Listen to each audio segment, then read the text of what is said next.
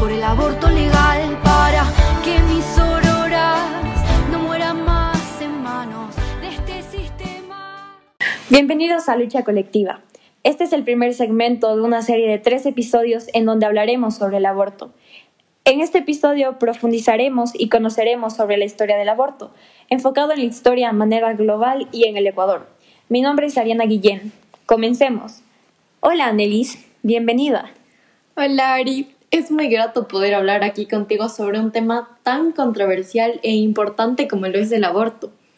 Varias personas consideran que la prohibición del aborto constituye una grave violación a los derechos humanos de las mujeres y de toda persona en capacidad de gestar, mientras que los antiabortistas defienden que el embrión o feto es una vida humana y priorizan su derecho a nacer antes que el derecho de la mujer a decidir sobre su cuerpo y su maternidad.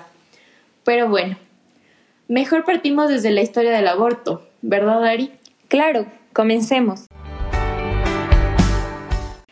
¿Sabías que quizá el texto más antiguo en el que se habla del aborto es el Código de Hammurabi 1728 a.C.?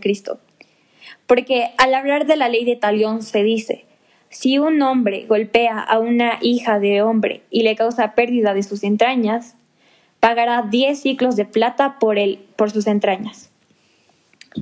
Es curioso como muchas personas creen que el aborto es un tema relativamente actual, cuando no es así.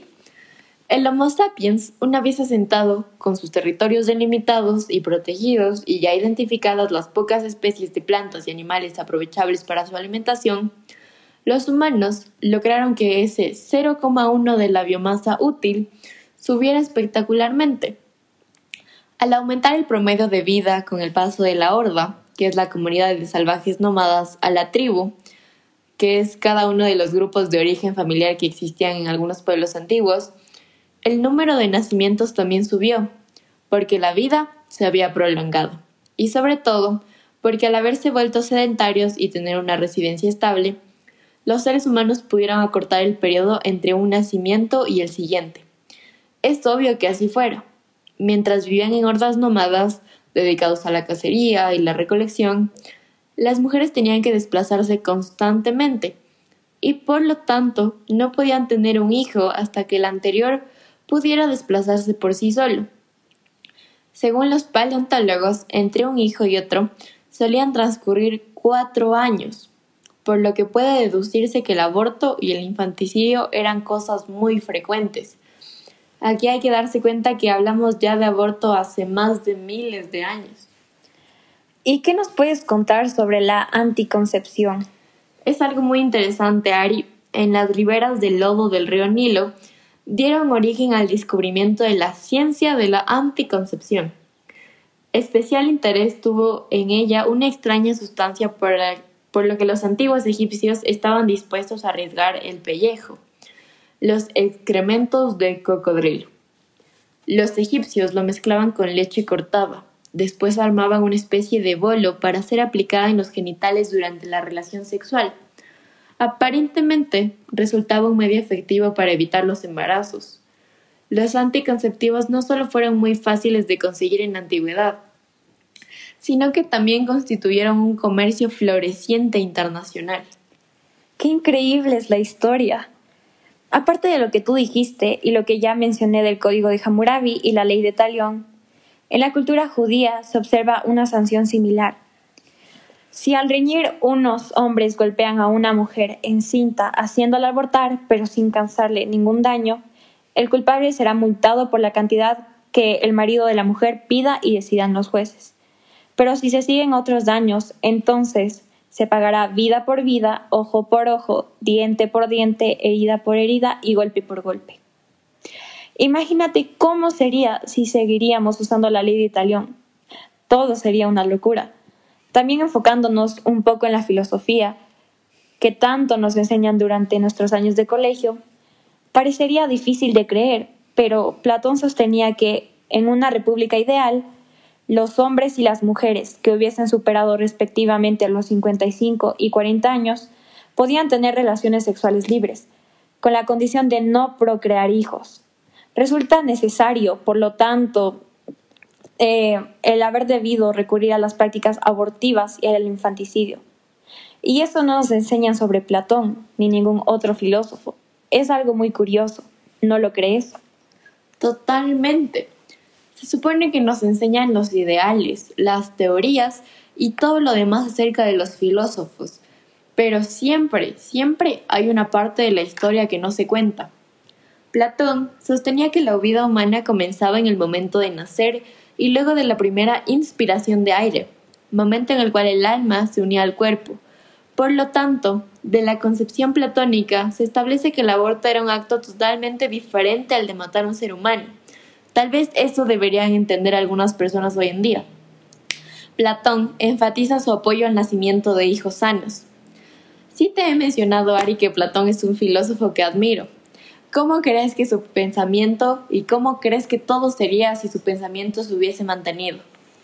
Definitivamente seríamos menos conservadores. El aborto hubiese sido legal en todo el mundo y el derecho a decidir sería un hecho. Pero esto actualmente es solo una utopía. ¿Sabes? Aristóteles también tenía ideas un poco parecidas a las de Platón. Él decía, para distinguir a los hijos que es preciso abandonar de los que hay que educar, convendrá que la ley prohíba que se cuide en manera alguna a los que nazcan deformes. Y en cuanto al número de hijos, si las costumbres resisten el abandono completo y si algunos matrimonios se hacen fecundos traspasando los límites formalmente impuestos por la población, será preciso provocar el aborto antes de que el embrión haya recibido la sensibilidad y la vida. El carácter criminal o inocente de este hecho depende absolutamente solo de esa circunstancia, relativa a la vida y a la sensibilidad. Algo demasiado interesante es que Aristóteles es el primer griego que se menciona una fórmula anticonceptiva, la cual es aplicar el aceite de cedro en el útero antes de la relación sexual. Aristóteles descubre la relación causal entre la sobrepoblación y la pobreza del Estado, que, a su vez, origina conmociones sociales que ponen en peligro la estabilidad del mismo. Por eso es necesario regular el crecimiento de la familia como una especie de defensa moral que hace el Estado sobre sí mismo, nos comenta Aristóteles. Te digo algo demasiado impactante. Los estoicos consideraban al feto como una parte del cuerpo de la madre. En la misma relación dada entre fruto y árbol, lo normal es que la madre espere que al igual que el árbol, el fruto madure y se caiga por sí solo. Pero este fruto puede quererse sacar antes. No hay justificación moral para ello, salvo que fuera una justificación moral independiente y exenta de razón. Esta doctrina, que está en contra del aborto, mira al recién nacido como un futuro miembro moral y legal de una comunidad. Usualmente, el recién nacido fue tratado de acuerdo con el rostro que tenía, fue muy importante para ellos que tuviera un rostro agradable, acorde con la vida. Es una locura. ¿Un rostro agradable?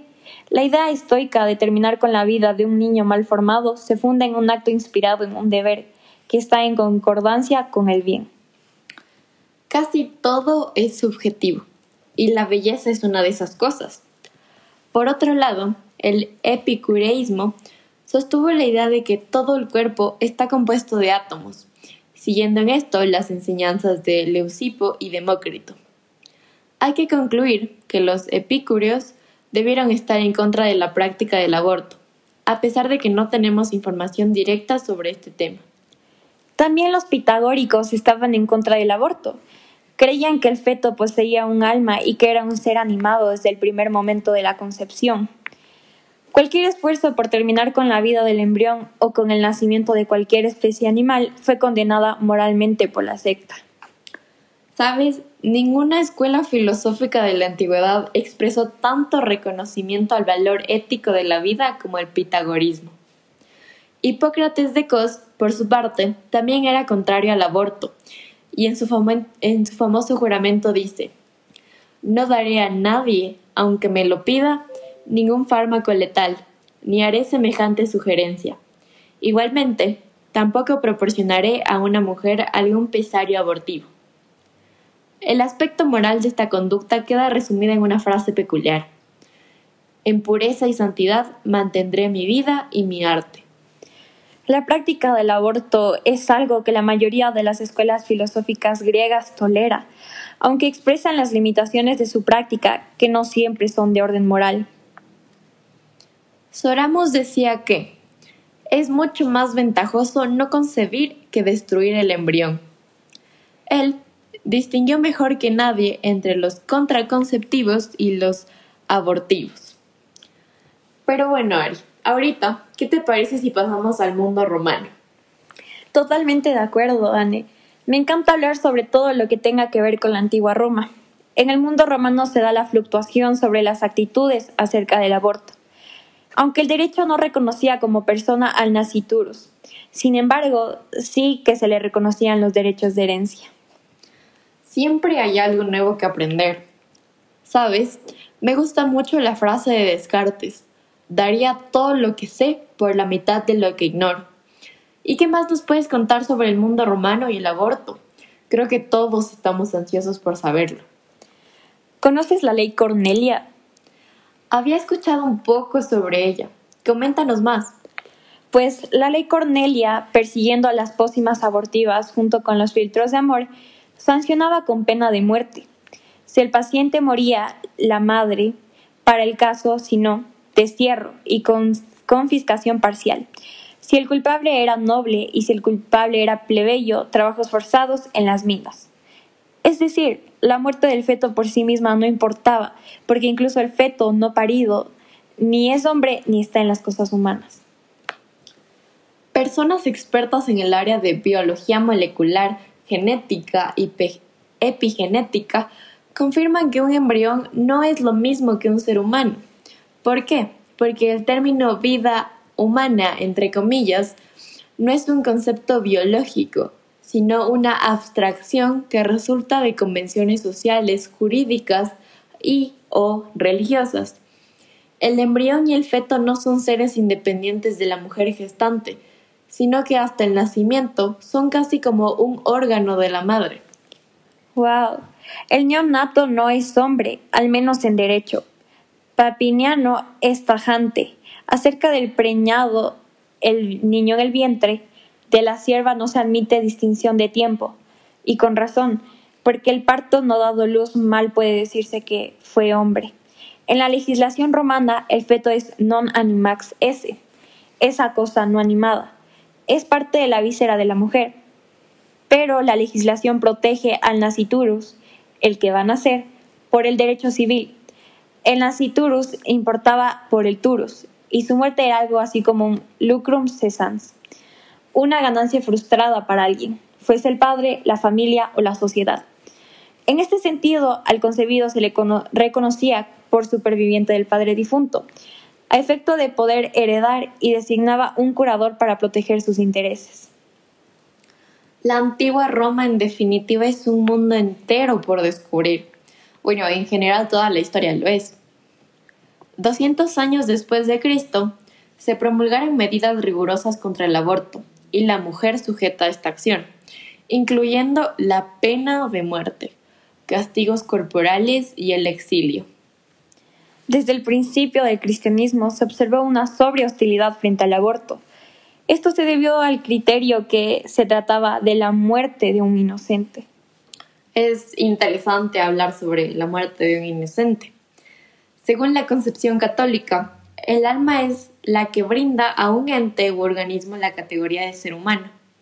Te digo algo, la psicología como ciencia se erige sobre un concepto tan poco científico como el alma, un concepto fundamental en el pensamiento occidental y que, desde su categoría de mito, se inserta en la filosofía, recorriéndola a lo largo de toda su historia, en sus orígenes prefilosóficos y homéricos. El mito del alma es aún un concepto emergente y disperso, que, antes de pasar a convertirse en el principio de inmortalidad, atrapado en la cárcel mortal del cuerpo, propio de la corriente órfica y de la escuela pitagórica, carece de una denominación clara. En definitiva, el alma es otro tema muy controversial e importante dentro de lo que las personas opinan sobre el aborto. Ahorita continuando con la concepción católica. El concilio de Worms en 1122, en el sínodo de Bamberg, estableció que era, entre comillas, culpable de homicidio el que procura la esterilidad tanto respecto del hombre como de la mujer. Esto es lo que se denomina la concepción ilemórfica de la naturaleza humana. Su principal defensor fue Santo Tomás de Aquino, nacido en 1225 y murió en 1274, quien sostenía que el espíritu era forma sustancial del alma, en tanto que el cuerpo era el producto de la unión del alma con la materia. Esta concepción ilemórfica fue adoptada por el concilio de Oxena en 1312, de modo que hasta ese entonces la Iglesia no consideraba al aborto como un asesinato. Hay que tener presente este término, que no consideraba como un asesinato. Mientras tanto, el alma no animara al cuerpo. Los teólogos y juristas del derecho canónico fijaron el momento de la animación del feto de modo ambivalente, en 40 días para los varones y 90 para las hembras. Los 90 días que menciona sobre el momento de animación del feto me hace pensar en el aborto, que es uno en algunos países es permitido hasta tres meses de embarazo. Volviendo al tema, en 1588 el Papa Sixto V proclama en una de sus disposiciones que todos los abortos son crímenes que se castigarán con la excomunión. Como en general no se logran los objetivos esperados, el pontífice Gregorio XIV adopta nuevamente el criterio de la animación y el alma. Posteriormente, el Papa Pío IX suprime la distinción entre el aborto en la primera fase del desarrollo del embrión y el realizado después, promulgando la excomunión automática para toda mujer que abortara voluntariamente. Ahorita, después de escuchar todo ese pequeño proceso de la iglesia y de decir si es legal o si no es legal, o si es un, es un asesinato o si, es, o si no lo es, vamos a dar un salto en la historia. Hablemos sobre el aborto en el siglo XX y en el siglo XXI, aquel en el que vivimos actualmente. Claro, nuevas formas de concebir al ser humano van a traer también cambios en la legislación de diversos países. Aquí algo muy pero muy interesante. La primera legalización del mundo del aborto, claramente, tuvo lugar en la Unión Soviética en 1920. Tenían un razonamiento muy interesante. Decían, mientras los remanentes del pasado y las difíciles condiciones del presente obliguen a algunas mujeres a practicarse el aborto, el Comisariato del Pueblo para la Salud y el Bienestar Social y el Comisariato del Pueblo para la Justicia consideran inapropiado el uso de medidas penales y por lo tanto, para preservar la salud de las mujeres y proteger la raza en contra de practicantes ignorantes o ambiciosos, se resolvió que el aborto, la interrupción del embarazo por medios artificiales, se llevará a cabo gratuitamente en los hospitales del Estado, donde las mujeres gocen de la máxima seguridad de la operación. Tras ellas se van sucediendo en cascada otros países de régimen comunista. En 1956 tenemos a Polonia, Hungría y Bulgaria. En 1957 tenemos a Checoslovaquia. Entre los países de régimen democrático, en Suecia en 1938 se autoriza el aborto, pero solo para casos muy excepcionales. La ley que legalizará el aborto es de 1975. No sabes la emoción que me causa que el aborto haya ido legalizándose, aunque sea poco a poco. Siento que legalizar el aborto es un progreso enorme para las mujeres, para toda persona en capacidad de gestar y para la sociedad en general, aunque muchas personas estén en contra del mismo. ¿Sabías la difusión de la doctrina sobre el aborto la lleva a cabo Estados Unidos. El impulso legislador tomó fuerza cuando el 22 de febrero de 1973 el Tribunal Supremo de Estados Unidos dicta sentencia liberalizadora en el caso Doe versus Bolton, que refuerza la sentencia del caso Roe versus Wade. Claro, esta última sentencia abandona el tipo de justificación que se había utilizado hasta ese momento y que se refería principalmente a la lógica del estado de necesidad. Peligro para la salud de la madre. Ahora la argumentación será que El derecho a la privacidad personal incluye la decisión de abortar. El plazo de los tres meses se establece sobre un dato estadístico.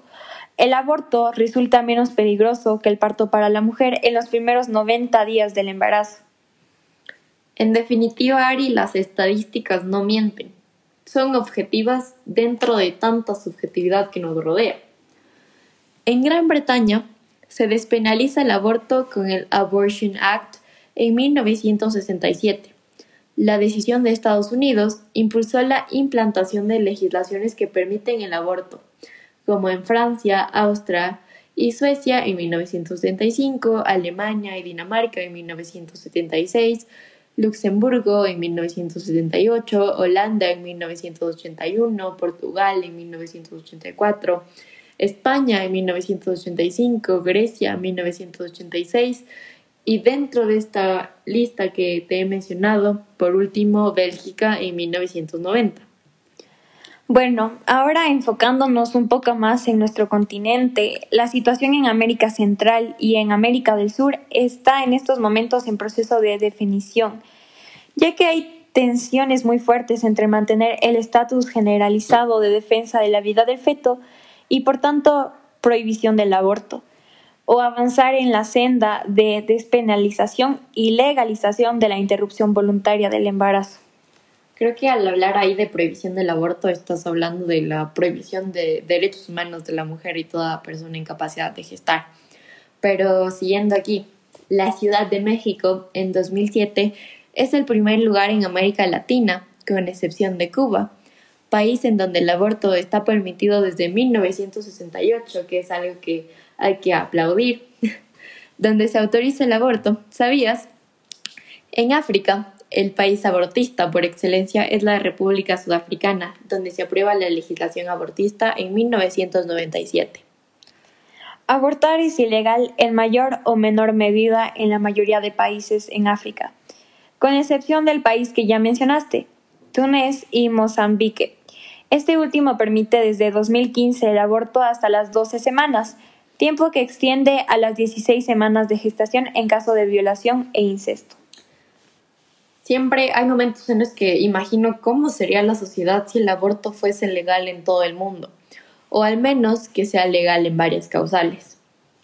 Es increíble pensar que en los, hay países muy restrictivos con respecto a las leyes abortistas, donde abortar es delito y conlleva el ingreso en prisión de la madre, como lo es Malta, la Santa Sede, El Salvador, Nicaragua y República Dominicana. Aquí hay que hacer un pequeño paréntesis y en muchos otros países igual abortar es un delito, pero hay algunas causales que te dicen que puedes abortar. Solo, por ejemplo, cuando la vida de la mujer está en riesgo. Aquí hay un caso muy interesante. En 2020, Cintia Arazo fue liberada después de seis años en la cárcel tras ser sentenciada a 30 años de prisión por homicidio agravado luego de una emergencia obstétrica durante su octavo mes de embarazo. embarazo perdón. Y así hay muchos otros casos. Es totalmente frustrante escuchar todo esto, que una mujer sea condenada a tantos años por un aborto. En efecto, Annelies. Chile, por otra parte, formaba parte de los países con prohibición total hasta 2017, cuando el Parlamento aprobó eliminar la prohibición del aborto en los casos de violación, riesgo para la mujer o inviabilidad fetal. En definitiva, este recorrido por la historia de la legalización del aborto es demasiado interesante. Claramente si mencionaríamos cada uno de los países y su situación frente al aborto no terminaríamos nunca. Pero es de suma importancia saber sobre algunos de estos. Creo que aquí, Ari, podemos dar el mensaje principal del programa porque después de toda esta larga tertulia que hemos tenido, podemos decir que el hombre siempre ha estado preocupado por el proceso de la concepción de su propia especie, sea para favorecerla como también para evitarla. En todas las culturas, desde las más antiguas hasta las presentes, encontramos evidencias documentadas sobre este asunto. No siempre el proceso de concepción y contraconcepción fue visto como una connotación moral, Tal vez esto debería seguirse manteniendo, que no sea un problema moral o ético, sino que caigamos más en lo que es la biología o todo lo científico. Siguiendo con lo que mencionaba, hubo distintas ópticas para evaluar la licitud o ilicitud de estos actos, como ya lo mencionamos. Bueno, Annelies, para ir culminando con este interesante segmento sobre la historia del aborto, a manera de conclusión podemos decir que el aborto no es algo que surge en la edad contemporánea, sino que viene desde los salvajes nómadas. Por otro lado, también aprendimos que no nos enseñan sobre una parte muy importante de la historia, que son algunos de los pensamientos de los filósofos más conocidos hoy en día, como lo es Platón, Aristóteles, que están a favor del aborto. Algo que sin duda hay que mencionar es que la Iglesia no siempre estuvo en contra del aborto, como ya lo mencionamos. Entre los personajes más conocidos, San Agustín y Santo Tomás de Aquino no contemplaban el aborto como un homicidio, mientras que el alma no animara el cuerpo. Actualmente el aborto es um, penalizado en varios países. Algunos tienen algunas restricciones, como el caso de Ecuador, tema que trataremos en el siguiente episodio, mientras que en otros países es legal. Lograr la legalización del aborto es una lucha colectiva. No hay duda de que este tiempo ha sido demasiado enriquecedor para ambas, lleno de nuestros aprendizajes y enseñanzas. No podría estar más agradecida de lo que estoy ahora contigo, Annelies. En serio, ha sido un gusto tenerte aquí. Muchas gracias a ti, Ari. Sabes, me ha encantado estar aquí. En definitiva, lo que sabemos es una gota de agua y lo que ignoramos es el océano. Isaac Newton. Esperamos que este episodio te haya cautivado y en definitiva el siguiente también lo hará.